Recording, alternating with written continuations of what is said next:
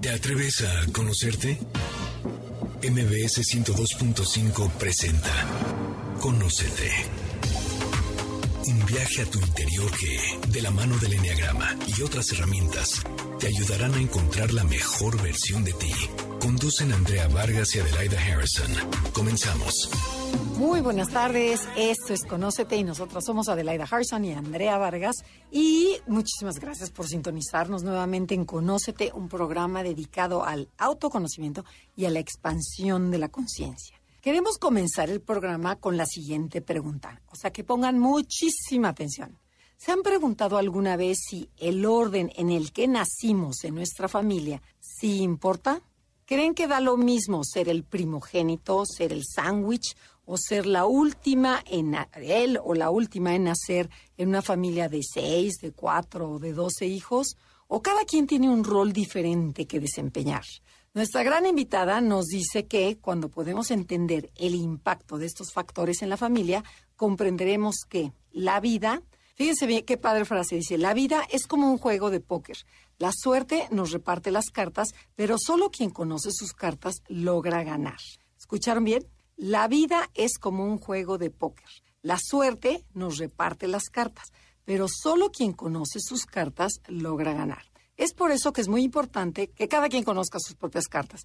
Esto se va a poner súper interesante, pero antes quisiera saludar a mi queridísima Adelaida. ¿Cómo estás? Y que nos des tu opinión al respecto, si el orden crees que se importe en la familia y que nos presentes a nuestra gran invitada. Hola, ¿cómo estás, Andrea? Hola a todos. Gracias por estar el día de hoy con nosotros. Y la verdad es que te escucho y según te escucho, cuestiono. Te voy a decir por qué. Tengo amigas, mi grupo de cuatro amigas íntimas que todas las vacaciones de Pascua nos íbamos juntas unos días con los niños. Son tres las hermanas menores y yo soy la hermana mayor. Entonces las oía quejarse, quejarse y quejarse siempre, que llegaba y decía, perdón, perdón a mis hermanos. O sea, llegaba a decirle a mis hermanos, perdón, soy una bruja. Pero por otro lado, siento que yo tengo muchas cosas de buleado de chiquito, o sea, me identificaba mucho con ellas. Entonces, me encantará saber si es cierto o cuál es el fundamento de que el orden sí importe, ¿no? Yo creo que sí te echan pesos diferentes, en eso estoy totalmente de acuerdo. Pero como dices tú, ¿qué haces con lo que te toca? Ese es un tema interesante que nos encantará y por eso nos surge que nuestra invitada del día de hoy, Ana Villafañe Gursa, que es psicóloga clínica y terapeuta familiar, especialista en niños y adolescentes y es asesora de crianza para padres, conferencista en distintos foros de escuela y más de 15 años de experiencia, pues que tú nos digas si importa o no importa el orden de los factores. ¿Cómo estás? Bienvenida. Hola, gracias. Feliz de estar aquí. Creo que lo acaban de decir increíble de una forma en la que yo la transmito, que creo que la vida es un juego de póker. Y ser papás es aprender a jugar con las cartas que la vida te reparte. Y creo ahorita que dices que si te lo cuestionas, que si no, que cuando te ibas de viaje con tus amigas, siento que también es multifactorial, ¿no? Creo que existen muchísimos factores como la personalidad, como el propio desarrollo, como la parte súper inconsciente, pero no podemos dejar a un lado el lugar que ocupamos y la energía que se emite en un sistema familiar cuando nacemos en un lugar. Y no solo cuando nacemos, sino también como mamá, qué rol tienes tú con tus hijos desde el lugar en el que tú naciste, ¿no? Entonces creo que hay muchísimos factores que se van moviendo. Yo la verdad es que siempre digo que estas son como pequeñas embarradas de una grandísima licuadora que somos los seres humanos pero entender ciertos conceptos nos ayuda un poco como acomodar las cartas y desde otra perspectiva tener mayor claridad. Y la verdad es que sí es un tema que me apasiona porque lo veo, lo vivo, lo percibo. Claro que es multifactorial, ¿no? Y ustedes del tema del enneagrama y la personalidad pueden sumarle muchísimo porque claro que una cosa es el orden en el que nazco, más el tipo de personalidad con el que tengo, ¿no? Entonces, cómo se van moviendo esas cartas creo que influye muchísimo en el desarrollo de las familias. Y yo creo que al final sí tenemos que hacer el mismo proceso que André y yo mencionamos siempre del ego, ¿no?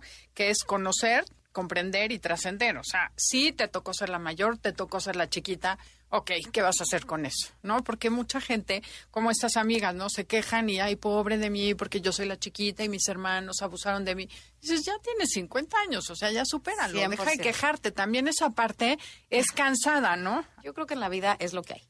Y hay que aprenderle a torear y al toro por los cuernos. Entender desde un lugar de conciencia creo que ayuda a generar un cambio y dejarte de pelear con esa energía. O sea, la verdad es que creo que es como una cascada, empieza a fluir con muchísimo mejor. Y eso es lo que queremos que suceda el día de hoy. Oye, Ana, pero a ver, cuéntanos un poquito de ti y qué fue lo que te apasionó el investigar este tema de el orden sí importa. O sea, ¿por qué, ¿por qué te metiste en este Me rollo? metí, porque me apasionó. Porque sabes que eres psicóloga clínica, pero ¿de dónde viene Has de este? ser la menor. No, soy el sándwich de mi casa. Eh, y no fue por ahí. La verdad es que me metí a estudiar la, la maestría de terapia familiar hace ya muchos años.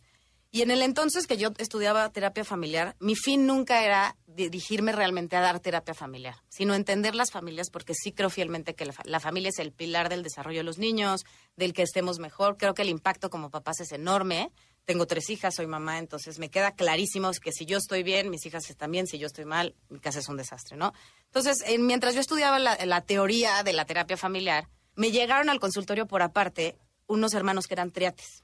Y por aparte yo lo que hago son como evaluaciones emocionales, entonces por aparte pues yo veía uno, lo evaluaba y me llama muchísimo la atención como ese uno era el primogénito a más no poder. Yo decía, es que nacieron el mismo día, en el mismo momento, estuvieron inútero exactamente igual, pero tiene la personalidad del hijo grande. Y el segundo, todo lo contrario. Y el chiquito, bueno, ni se diga. O sea, ya son triates y ya te los estoy yo como poniendo en esta jerarquía. Y ahí fue cuando dije, no puede ser. Y me llamó muchísimo la atención. Coincidió que en la maestría están hablando del tema de las constelaciones familiares, de los roles de las familias. Y me metí un poco a investigar, la verdad, 100% autodidacta, porque me llamó muchísimo la atención. En su entonces estos chiquitos ya tienen 18 y 19 años, pero ellos tenían 6. Y yo quería hacer mi tesis acerca del el impacto, porque aparte, el rol y la posición como papás que manejaban con sus tres hijos era como si tuvieran un primogénito, un segundo y un tercero. Oye, ¿y nacieron así? ¿Nació primero el primogénito o no? O sea, Pues este fue por orden- cesárea. Ah. Entonces, la verdad es que el orden del parto no, no te lo pueden decir exactamente, pero, o sea, siempre fueron pues tres y no creas que uno tardó más y que hubo... des- No, todo iba perfecto en cuanto a la parte biológica. Yo les decía, a ver, por favor, díganme si alguien nació más grande que el otro. Si uno estuvo en incubadora, como para poder entender si hubo algún contexto como del espacio situacional que haya generado que el, el primero más fuerte, más pesado, más grandote tomara ese rol, y no. Entonces ahí fue cuando dije, tengo que estudiar esto de las energías, porque también me empezó a remover y dije, empecé a entender mi familia. Esto hice la maestría antes de ser mamá y empecé a entender desde dónde venía yo, por qué yo hacía ciertas cosas que mis hermanos no, mi- cuál era mi relación con mi mamá, mi papá. Y obviamente ahorita que soy mi mamá, lo tengo con mucha mayor conciencia. Entonces, desde ahí me apasionó el tema y como te digo, creo que es entender y acomodar tus cartas, porque no las podemos cambiar, como decía Adelaida, ¿no? O sea, al final es, yo las entiendo y desde este lugar, pues voy maniobrando con lo que tengo. Oye, pero entonces, ¿cómo influye el orden de nacimiento en la dinámica de una familia? O sea, ¿qué tiene que ver una cosa con la otra? ¿O ¿Cómo se manifiesta? Ay, muchísimo. A ver, yo creo que la familia es como un árbol, ¿no? O sea, al final todos los árboles son hechos por la naturaleza, pero no existe ni uno igual, ¿no? Creo que los papás son como, como ese tronco, pero no hay rama igual. Todos venimos desde el mismo lugar, pero las ramas pues van a crecer en diferentes caminos, a pesar de recibir los mismos nutrientes, la, misma tierra, el mismo sol, la misma agua, lo que quieran, ¿no? Entonces creo que desde ahí ya empezamos a entender que la naturaleza no está para hacer patrones si- similares, ¿no? O sea, la naturaleza per se viene para que cada quien vaya creciendo en su propio camino. Entonces, ¿cómo influye? En primera, sí hay varios factores, o sea, al final siempre les digo, yo esto es una empapada, tendríamos que analizar cada familia, porque influye, lo que se dice es que el orden de la familia impacta de los 0 a los 6 años de nacimiento, ¿sí? Entonces, en estos 0 a los 6 años, eh, la dinámica, el rol y todo lo que se va formando al formar la familia es lo que va impactando, vamos a ponerlo como estas pequeñas energías en esta torrecita que se va formando llamada familia, ¿no? Influye también el género. O sea, vamos a suponer que yo tengo un hombre primogénito que nace primero y al año y medio tengo una mujer.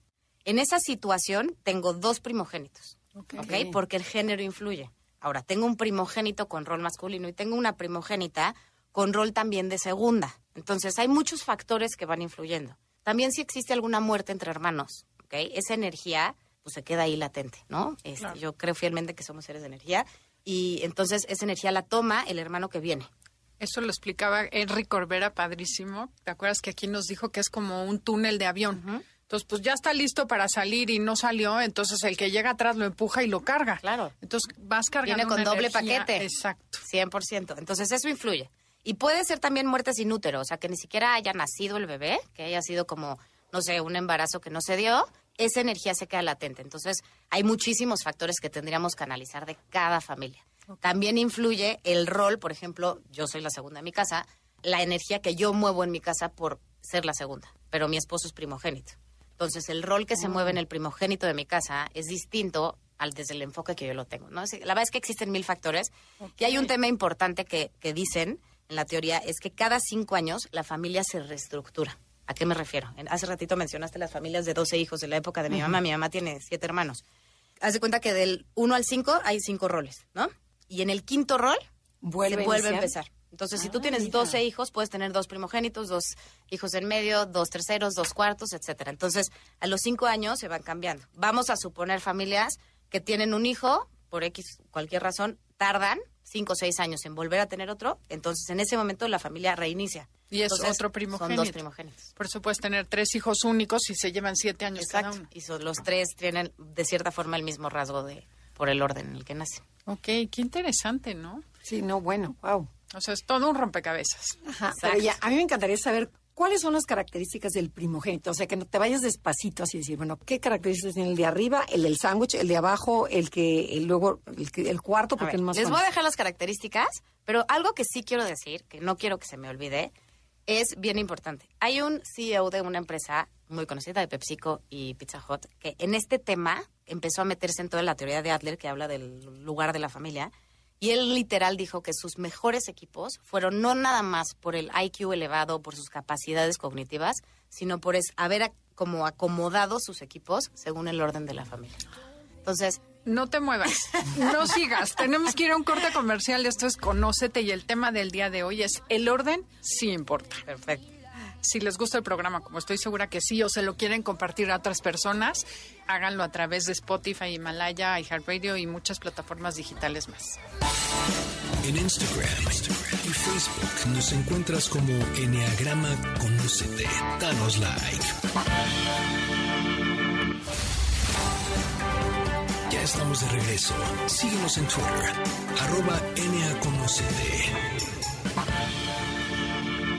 Ya regresamos. Esto es Conocete y nosotras somos Adelaida y Andrea. Y estamos con Ana Villafañe, psicóloga clínica y terapeuta familiar de niños y adolescentes, hablando sobre el orden sí importa. Definitivamente que sí importa.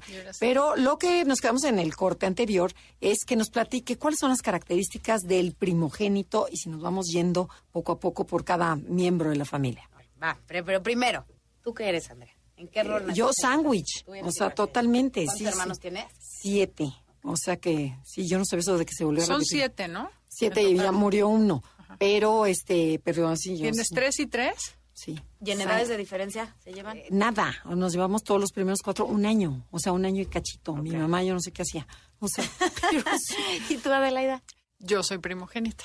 Ok, ¿y tienes? Una hermana un año menor que yo Ajá. y un hermano hombre cinco años más chico.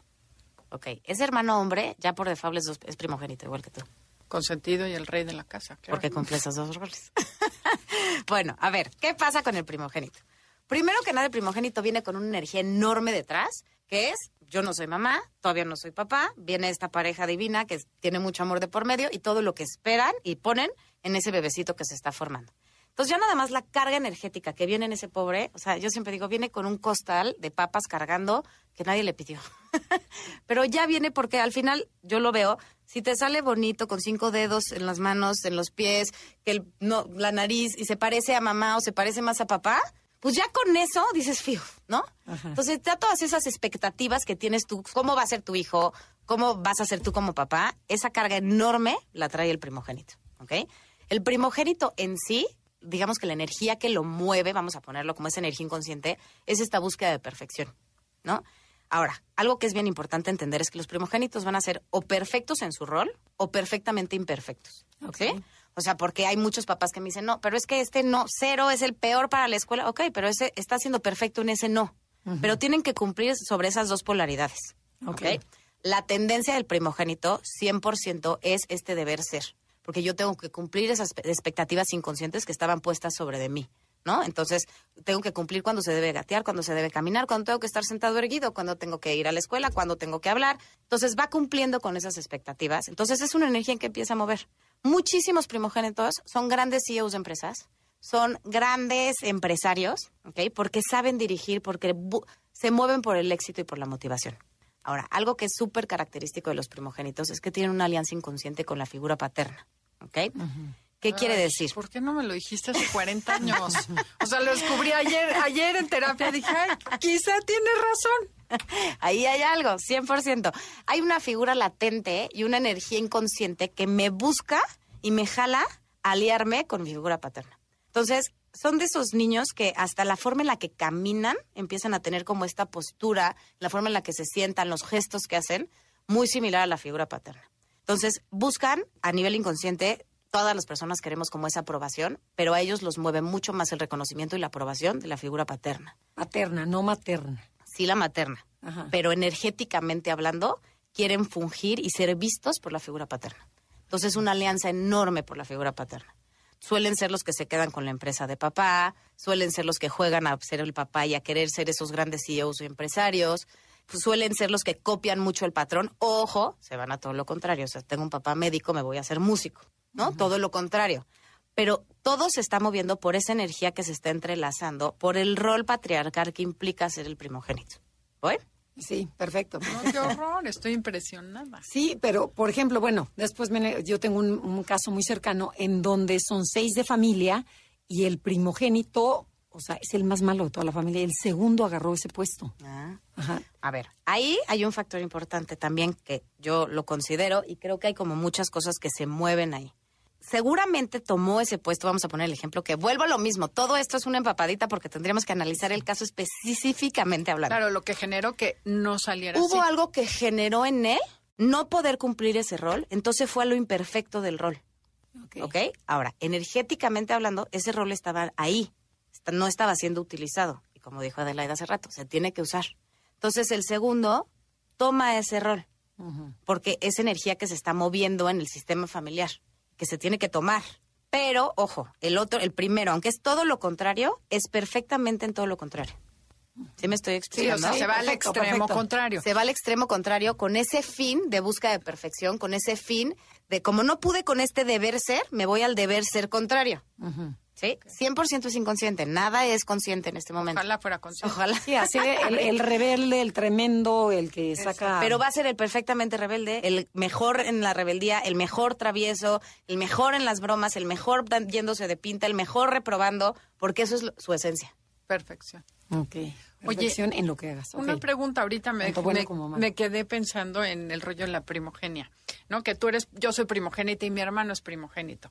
Entonces, si es hombre en un sistema patriarcal, primogénito, pero dos años más chico, y hay una primogénita, debe existir Conflicto. ¿Pero no era cinco años más chico? Sí, Ok. Es que dijiste dos años. una rivalidad, no cinco años. Sí, no, porque son dos roles distintos. Ya el tema de los cinco años son dos roles distintos. Pero son iguales. porque Son es una iguales, pero tu rol este primogénito es desde el lugar ma- este femenino y su rol primogénito es desde el lugar masculino.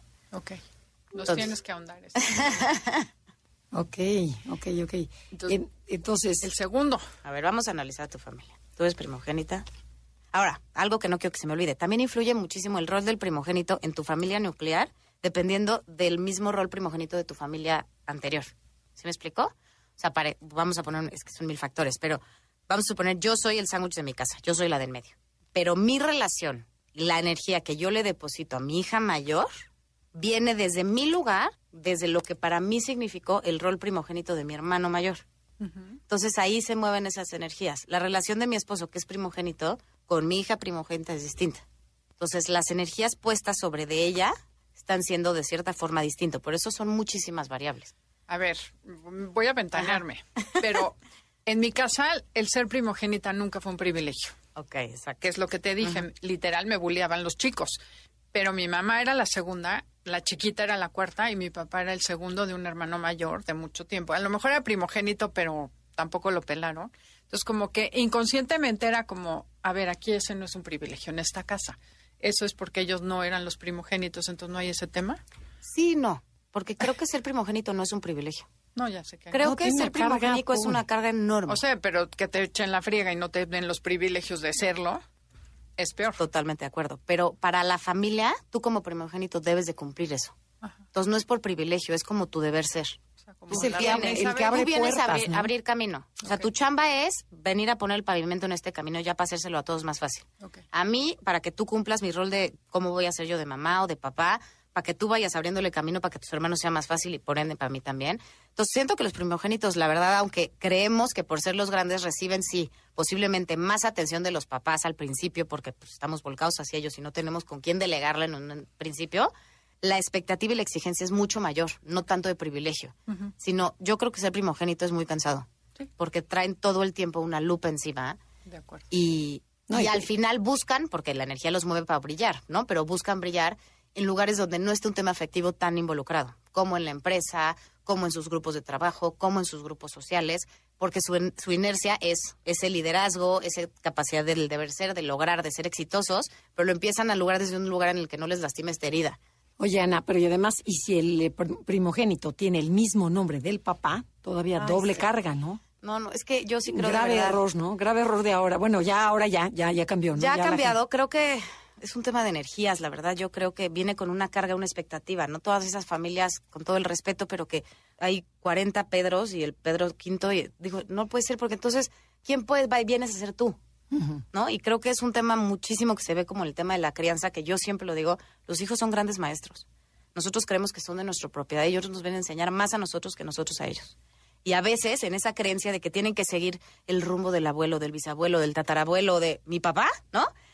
Les ponemos esa carga enorme, muy cansada también, para que les bloqueamos como esa energía de ser y de descubrirse y de brillar y de emerger como sus personitas que pueden llegar a ser, ¿no? Entonces, evidentemente, este tipo de cosas te van poniendo esas trabas y como dices, ¿no? Yo creo que el generar la conciencia, el poner las cartas sobre la mesa, hace que tengamos mayor perspectiva desde hacia dónde vamos y qué tanto nosotros mismos estamos entorpeciendo el desarrollo emocional de nuestros propios hijos. Yo creo que todo parte de saber que es un ser único y que tienes tu chamba es potenciar su desarrollo, no ponerle, o sea, ni se me había ocurrido que por el rol en la familia pudieras estar poniéndole expectativas inconscientemente. Claro, pero a vamos a poner un ejemplo. Tienes toda la razón, coincido 100% contigo. Tú eres una mujer mucho más trabajada que muchas de las mamás con las que me topo todo el día, porque creo que hoy en día las mamás nos sentimos como que nuestro primogénito, nuestros hijos nos califican. Entonces, si tu hijo saca buenas calificaciones, si tu hijo está en el cuadro de honor, si tu hijo es el Es por ti. des- va en de los deportes, es porque tú eres una buena mamá. Pero también somos superpoderosas porque entonces si son malos, si son traviesos, si son mala onda, si son los bullies, también es tu culpa. Digo, ojalá y tuviéramos tanto poder en la vida. ¿no? Ojalá. Pero es enorme porque siento que el, el rol de nuestros hijos está siendo como una medalla de familia.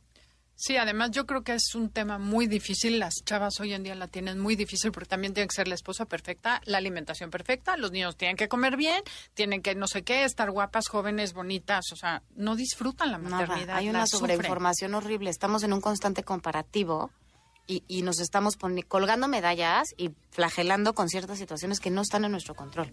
Entonces, imagínate si eso lo vivimos nosotros como mamás, lo que no viven nuestros hijos. Entonces, un primogénito, aparte de todo esto, carga toda esta exigencia que tiene la mamá con ella y que obviamente se proyecta a los hijos. Bueno, no se muevan, como ven, el orden sí importa y queremos que nos acompañen en el próximo bloque para seguir hablando con Ana Villafañe acerca del tema de la familia y el lugar que ocupas en ella. En Instagram, Instagram y Facebook nos encuentras como Enneagrama Conócete. Danos like. Ya estamos de regreso.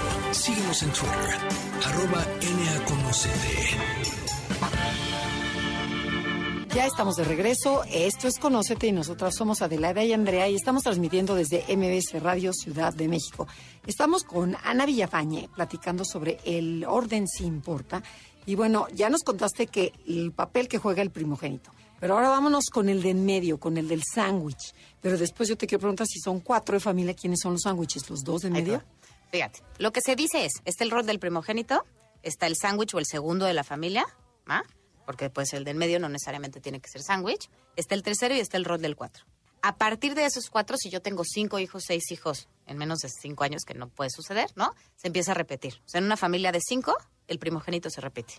¿Ah? Ok, perfecto. ¿Ok? Eso uno. Algo que no quiero que se me olvide. El hijo único carga con todas. El hijo único es uno de, las, de los roles de personalidad en cuanto al orden más cansado porque tiene que cumplir con la expectativa del primogénito, del segundo, del tercero y del cuarto. ¿va? Ahora, ¿qué pasa con el sándwich? Siempre los- lo vemos como el sándwich. Vamos a pensar que es el segundo o el del medio porque no necesariamente tiene que tener la característica de sándwich. Para hacer sándwich tenemos que ser todos del mismo sexo, ¿ok? O del mismo género. Porque entonces sí hay una clara, como un claro rol en el que hay una niña, por ejemplo, en mi caso yo tengo tres niñas, ¿no? Tengo mi mayor, mi sándwich que es sándwichisísima y mi chiquita, ¿no? Pero son tres mujeres, entonces no hay un tema de género que distinga que ella pueda ser primogénita. En mi caso, en mi familia propia, tengo dos hermanos y yo soy la del medio. Entonces, sí, mi hermano grande era primogénito, pero yo fui primogénita mujer. Entonces, tomé el rol de primogénita mujer más mi rol de hermana de medio. ¿Sí me explicó? Entonces, Perfecto. no sufrí tanto el cha- sándwichazgo, por así decirlo. Ajá. Ahora, ¿qué pasa con los hijos del medio? Los hijos del medio obviamente vienen a esta batalla de decir, bueno, pues ya no voy a recibir toda la atención, vengo a desplazar, pero empiezan y vienen con una carga emocional enorme. Los niños que más tengo en terapia son hijos del medio. ¿ah? Sí. Porque cargan, así como el primero carga el deber ser y este rol de, de perfección, el segundo carga las energías inconscientes de la familia. Yo me puedo dar cuenta perfecto de una familia que se está separando, de unos papás que están teniendo problemas, de una situación familiar que está sucediendo, simplemente por la conducta de los niños en el salón de clases, en la terapia, etcétera. Me lo llevan, no es que el niño está portando pésimo, y nada más por verlo, etcétera, me doy cuenta que los papás, o hay una infidelidad, por así decirlo, o se están separando. Aunque no lo sepa la familia. Puede ser que los papás sí, el niño no, y a mí no me lo dijeron en la consulta. Pero el niño lo absorbe Pero el totalmente, niño ¿no? lo percibe. O sea, checas que el papá tiene una galana, aunque la mamá no lo sepa conscientemente. El, niño lo percibe. Es algo impresionante porque los segundos cargan las emociones familiares. Entonces, yo siempre digo, tú como familia, Ana, si tenemos tres hijos, tu segundo te va a decir como el... es como el termostato familiar, ¿no?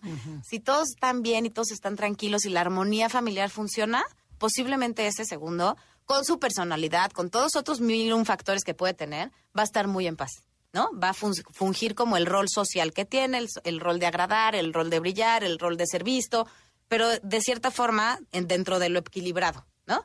Cuando este chiquito se sale del parámetro y empieza a hacer todo lo opuesto y empieza a portarse mal y empieza a gritar y empieza a hacer berrinche y lo que ustedes quieran, entonces yo lo que siempre digo es, ¿qué está pasando en la familia? Que este chiquito lo está absorbiendo.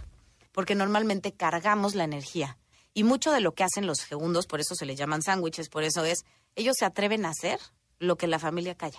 ¿No? Entonces, si todos son mucho el deber ser y no el, ¿no? el retrato perfecto familiar, este es el que Sí, no o, no, o no se habla nada, este sí va a Este es hablar. el que habla, o el que dice la vulgaridad en la mesa, o el que cuenta lo- todos los chistes, o el que no tiene pena, el que te hace hacer el ridículo, ese es él, ¿no? Porque también es esa energía de, existe la energía, todos la están guardando, pues yo tengo que hacer algo con esta. Algo que es muy característico de los segundos es que son personas sumamente leales. Como al final ellos ya llegaron a compartir, le empiezan a dar un rol muy importante al tema social. Son súper leales en sus grupos, son muy familiares, pero también muy grupales, son muy de tener muchos amigos, muy de conocer muchas personas, porque para ellos empiezan a decir, bueno, yo no, no logré ser el importante en mi casa, por así ponerlo, entonces buscan ser así de reconocidos y así de importantes y así de apreciados en otros ámbitos. Entonces son grandes creadores de todo lo que tenga que ver con contenido social. O van a hacer la fiesta, o te van a armar el grupo, o te van a organizar el viaje, van a tener muchísimos amigos, van a ser los que hacen el, el grupo de estudio en su casa. Hay una serie que a mí me encanta, que caracteriza increíble estos temas, obviamente, es la de Brothers and Sisters Ajá. que es muy, muy característico cómo puedes ir entendiendo con sus factores el rol de cada uno de estos hijos, ¿no? Entonces, el de en medio tiene que ver eso. Ahora, ¿se acuerdan que les dije que el primogénito tiene una alianza inconsciente con el papá? Bueno, el segundo tiene una alianza inconsciente con la mamá. ¿Va? Entonces, ¿Qué pasa? Esta alianza es como esta energía que lo mueve a querer ser visto, a querer ser mirado por la figura femenina de este lado materno. ¿ok? Entonces, va a sentir muchísimo las emociones de la mamá, va a estar muy pendiente de cómo esté su mamá. Aunque no es de una forma consciente, lo mueve mucho la energía de la apreciación, el reconocimiento y de saber que mamá está bien. ¿No? Entonces, son personas que tienden a parecerse mucho a su mamá, que tienden a, a ser muy similares, a tener conductas muy parecidas, o vuelvo a lo mismo, todo lo contrario. Pero la energía que los mueve es su conflicto o no conflicto con la figura materna. O sea, otra vez como igual el primero. O puedo ser muy buena o exactamente lo contrario con la mamá. Ahora, sí, exacto. Ok. ¿Y si hay un cuarto hijo? O sea, que Si son hay un cuatro tercero y hay un cuarto, Ajá. se les llama a los dos, digamos que son como el bebé de la casa. ¿ah? En este rol del tercero y cuarto, al final, son chiquitos que vienen ya con una energía muchísimo más ligera, ¿no? Tienden a ser personas más ligeras, pero también muy desestructuradas, muy desorganizadas. Están hechos como, tienen pues séquito de secretariado 24 horas que les resuelvan muchas cosas, ¿no? Entonces, mucha de su forma de ser es como todo se les resbala, todo es muy fácil. ¿Por qué? Porque siempre hay alguien que los está ayudando. Y una característica enorme de esto es que son súper indecisos. Les cuesta mucho trabajo tomar decisiones. A diferencia del primogénito que va a ser como el deber ser y lo que debe de ser lo mejor, el segundo va a ser muy decidido y muy asertivo porque le va tiende a resolver. El tercero va a dejar que decidan, ¿no? ¿Por qué? Porque su energía inconsciente se mueve a agradar a ambos padres. Entonces a él no lo pongan a elegir él quiere estar bien con los dos, él quiere ser el consentido de los dos, él se va a preocupar porque mamá esté bien, porque papá esté bien. Y estas dos situaciones generan personalidades, es decir, pues ustedes escojan lo que ustedes quieran. Vienen a complacer, vienen a ser los chistositos de la casa, los, los payasitos de la casa, los que buscan que todos estén unidos. Y la energía que a ellos los mueve, así como al segundo los mueve mucho las emociones, son mucho más como reptilianos en ese factor, ¿no? La emoción gana, al otro le gana la razón y el deber ser. A este chiquito le gana muchísimo como la unión familiar. Van a buscar que todos estén contentos, que todos se vayan de viaje juntos. En esta serie, que si la pueden ver, véanla, es el que le habla a todos a contarle qué pasó con todos, ¿no? Ya salió, ya está enterado, ya todos están perfectos. ¿No? Porque busca la unión, busca que todos estén contentos, suelen ser el alma de la fiesta, organizan los eventos familiares, están como muy pendientes de que todos estén juntos, no nada más yo y mi mamá o yo y mi papá, sino todos. Qué chistoso, yo me identifico con ese rol mucho más que el de primogénita. Pero seguramente eres primogénita y cuarta, porque acuérdate que ese rol puede estar vacío. Tienes ah, tres. Pero, pero ¿por qué cuarta? O sea, yo no entendí. Yo la cuarta en mi, o sea, nada más hay tres en mi casa. Nada más hay tres. Ajá. Entonces, en tu casa el rol del, del cuarto. Porque además mi hermano está es primogénito, entonces no había bebé. Sí, no. Fíjate. En tu casa, tú eres primogénita, tu hermana, si era hermana, ¿no? Es tu, la segunda, pues cinco años después de tío de tu hermana. De mí. Nació tu hermano. ¿Y de tu hermana? Cuatro. No, entonces él sí es bebé de la casa. Él sí cumple el tercero. Cero. Él sí cumple el tercero, pero sí es primogénito hombre. Sí. ¿Ok? Porque es el primogénito hombre.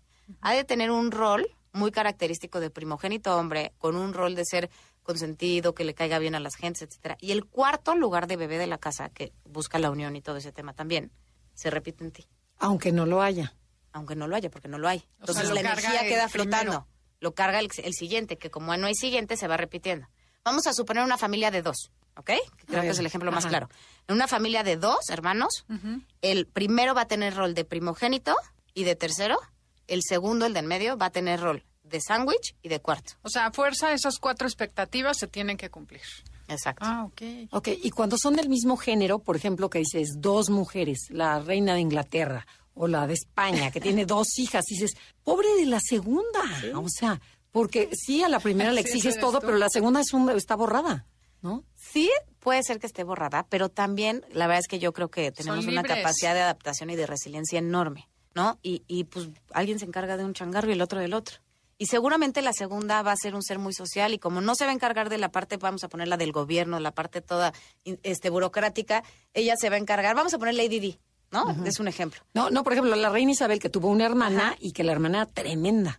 Y ella, y pero ella cumplió era con ese rol, Ajá. ¿no? Sí, sí, pero fue muy infeliz al, a fin de cabo, ¿no? O sea... Posiblemente sí, pero su rol fue mucho más social. Ella se enfocó mucho más a la fiesta. Ella no se iba a pelear con ese lugar que ya estaba ocupado del deber ser. Entonces ella se dedicó a este rol de ser más social, pachanguera, se metía con todos, hacía lo que ella quería, ¿no?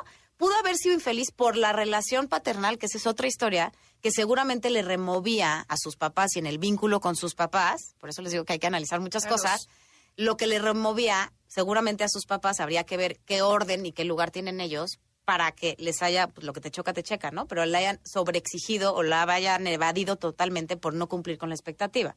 Pero ella cumplió su rol. Okay. Una era la perfecta y la otra se fue a todo lo opuesto. el, príncipe Henry, ¿no? imperfecta, ¿no? Ajá, que ahorita el príncipe Henry, que es el que está dando la taga por todas Es el que está dando lata, exactamente. Bueno, y ya resultó que el hijo mayor hizo exactamente lo mismo que el papá. ¿Qué cosa? Repites el patrón. Y eso también es increíble, porque yo insisto, las cosas cuando se hablan, se mueven del lugar. Lo que no se habla se actúa. Y eso en las familias a mí también es algo que me súper, súper mueve y súper impresiona.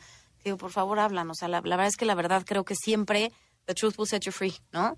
Y las cosas claras y las cosas sobre la mesa hace que, pues, que, el- que la cascada fluya, ¿no? Y cada piedrita que vamos poniendo en el camino, esos bloqueos, eso no se dice, va a salir. Y O va sea, a salir por la otros lados. ciega al papá que decías tú inconscientemente estoy haciendo lo mismo que mi papá a pesar de que parecía ser todo lo contrario. Exactamente. Pero no puedo fallar. Claro. Entonces es un tema muy controversial, pero sí creo que da muchísima claridad. Nos tenemos que ir a un corte comercial. Esto es Conócete. Y como ven, comuníquense con nosotros en redes Enneagrama Conócete, Facebook, Instagram. Mándenos un correo con sus preguntas a info arroba enneagramaconócete.com. En Instagram, Instagram y Facebook nos encuentras como Enneagrama Conócete. Danos like. Estamos de regreso. Síguenos en Twitter, arroba NAConocete. Ya regresamos. Esto es Conócete y nosotras somos Adelaida Harrison y Andrea Vargas y nos queda un solo bloque, por eso tenemos que irnos rapidísimo con Ana Villafañe. Tenemos varias preguntas del público. La primera es, ¿cuál es el papel del hijo único? A ver, ¿cómo que qué nos contestas? Ay, el pibe hijo único. Pobrecito. No, no es cierto. A ver, los hijos únicos son la joya de la familia. Heredan como toda esta expectativa, todo este ser tan esperado, cumplen con toda esta misión. Lo único que energéticamente acaba siendo muy cansado para el hijo único es que esta energía no se reparte, ¿no? Entonces tienen dos lupas de atención, dos focos encima, viendo constantemente y midiendo todos sus pasos, ¿no? La verdad es que son niños que acaban siendo adultos muy rápido, que a veces los, crecemos en un mundo de tanto adulto que se pierden una parte de la infancia que también es muy importante en su desarrollo. Son muy mandones, muy controladores, muy perfeccionistas, cumplen Muy con este rol.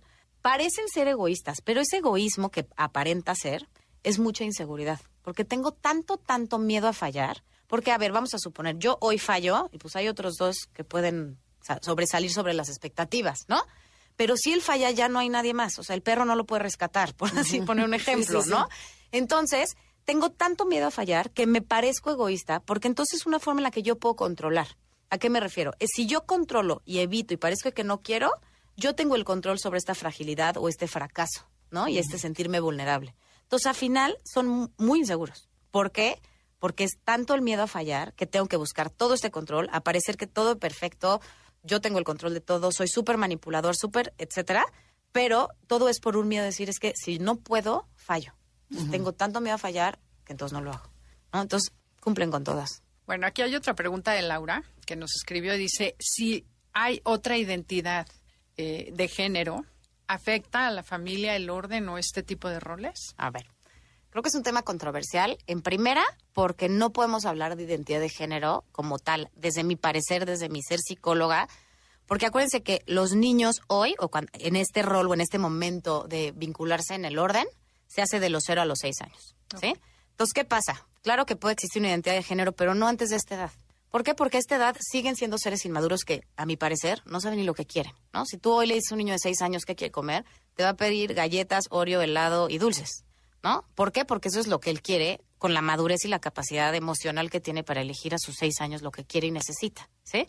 Evidentemente, si esto pasa a sus 15 años, es muy distinto porque el orden ya fue afectado. La energía del orden familiar se cimienta de los 0 a los 6 años. Entonces, si a los 15 años empieza este tema de la identidad de género o esta identificación sexual, creo que ya es otra historia hablando en cómo la familia tome la situación. Creo que la energía no se mueve, el orden de la familia no influye Y en los este roles tema. no se cambian. O sea, No. ya a los siete años ya se fijó, es que eso creo que no lo habíamos dicho. Y es igual que la personalidad. Ya te tocó ese papel y tú ya eliges lo que haces con esas Exactamente. cartas. Ya es lo que Pero hay. la mano, el juego de póker ya, se está. repartió. Ya es lo que hay, conócelo y trabaja sobre eso. Encamínalo hacia lo que tú quieras mejorar, hacia ciertas metas, pero ya no es como que se mueve, que de repente a tus 15 años tu hijo tiene otra identidad de género, entonces se traspapelan todos los papeles. No, esos ya Los vienen. roles ya no se cambian. La dinámica familiar puede empezar a funcionar distinto y yo creo que en la vida todo el tiempo como familia nos vamos reestructurando y nos vamos reorganizando porque pues las situaciones van cambiando, no siempre estamos igual. Es esta parte de ser resilientes y adaptarnos en su momento, pero yo no creo que pueda influir porque a esta corta edad. Ajá, y acá hay otra de Federico. Dice, ¿qué función tiene un papá o una mamá cuando faltan? O sea, cuando hay un papá o una mamá ausente que murieron, ¿qué pasa con la energía de la familia? Ay, mira, Normalmente siempre hay un ser del sistema familiar que entra a dar ese rol, ¿no? Ya sea el abuelo o el tío o el hermano o hasta un mismo maestro, ¿no? Vamos a llamarle como un agente rescatador en esta circunstancia. Lo que tiende a pasar mucho es que la energía en el orden, pues la absorbe la figura que se queda, ¿no? Entonces son estos dobles roles que acaban siendo muy ambivalentes porque a veces no llenamos ni uno ni estamos con el otro, ¿no? Pero muchas veces cuando existen estos seres de apoyo, la verdad es que se mueve la energía. Entonces, o el abuelo toma ese rol, o el primo toma ese rol. En dado caso que ya sean hermanos mayores, el hermano mayor a veces toma ese rol paternal, que es muy difícil porque esa energía a veces sí se la tienes que quitar al primogénito porque no le corresponde. ¿no? En O dado sea, lo caso, peor que puedes decirle a un niño en un velorio es, ay, ahora eres el hombrecito de la casa. 100%. O sea, Y en un velorio y al grande también, Claro, cuando se van de viaje, decirle, tú eres el grande, te encargas de todos. No, espérate. Yo tengo 10 años, yo no tengo por qué cuidar a tus hijos. Claro. Todos nos cuidamos entre todos porque somos hermanos, pero a mí no me cargues con esa responsabilidad. Ok, oye, ¿qué podemos hacer como papás? O sea, con esto que nos has planteado, y creo que nos quedan cinco minutos, ¿qué podemos hacer como papás para hacerlo diferente o para tomar conciencia? Eso, generar conciencia. O sea, la verdad es que yo creo que como papás, nuestra chamba es entender desde un lugar de espectadores, ¿no? Desde un lugar de acompañar, de dar ese decir, bueno, yo entiendo que este es tu rol, tú lo vas a vivir, yo te voy a acompañar, te voy a dar todas estas herramientas. Si nosotros creer que tenemos como ese liderazgo o ese, esa forma de hacer títeres a nuestros hijos, ¿no? Creo que ese es el rol más grande, partiendo desde entender lo que a ti te mueve, ¿no? Porque muchas veces esos atorones o esos bloqueos emocionales son por nuestra propia historia. Entonces yo soy con mi primogénito porque algo me remueve a mí la historia del primogénito en mi propia familia.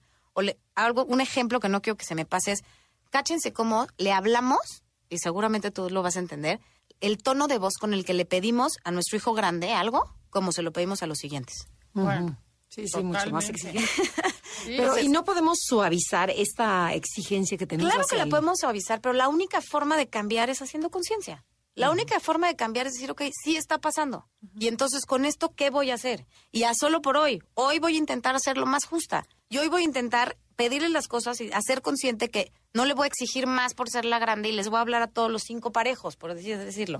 ¿No? Pero sí creo que la única forma que podamos movernos del lugar es desde un lugar de insight, desde un lugar de razonamiento, desde un lugar de decir, ok, esto es lo que hay, ya entendí mi falla, por así ponerla, ¿qué puedo hacer? ¿Cómo lo puedo cambiar? Moviéndonos del lugar, moviéndonos de la energía y también sanando desde dónde viene. Claro, trabajando en ti, siendo mejor persona, eres mejor papá de entrada. 100%. Y comunicando, ¿no? Atreviéndote a decir, oye, por ejemplo, en mi casa yo les digo, miren, ya sé que cada quien inventa su historia, cada quien tiene una historia diferente, pero estoy dispuesta, fíjate la oferta, a pedir perdón de lo que quieran. No cuestiono, no pregunto, yo les pido perdón. Díganme, mamá, pídeme perdón de tal cosa y te la pido. Porque nada tiene que ver con la intención de papás, es lo que los niños decidieron aceptar o, o lo que inconscientemente les echaste, ¿no? Claro. No, y también nada de lo que ellos hagan también tiene que ver con lo que nosotros estamos haciendo. O sea, tenemos que dejar que las cosas corran su propio curso y, y estar y acompañar y, y movernos del lugar y, y entender, como dices, cada quien lo vive desde otro lugar y, y creo que ese respeto, eso es lo más importante, ¿no? O sea, a mí me pasa mucho y ustedes que mi esposo es primogénito y como le, le se identifica mucho con mi hija grande, le exige.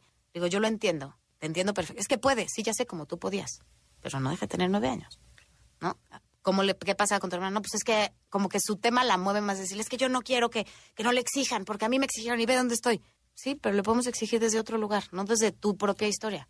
Podemos exigir con mucho amor. Pero esta soy yo, segunda, que hablo desde el corazón y desde este tema que fui mujer primogénita en mi casa también, ¿no? entonces tuve ese rol.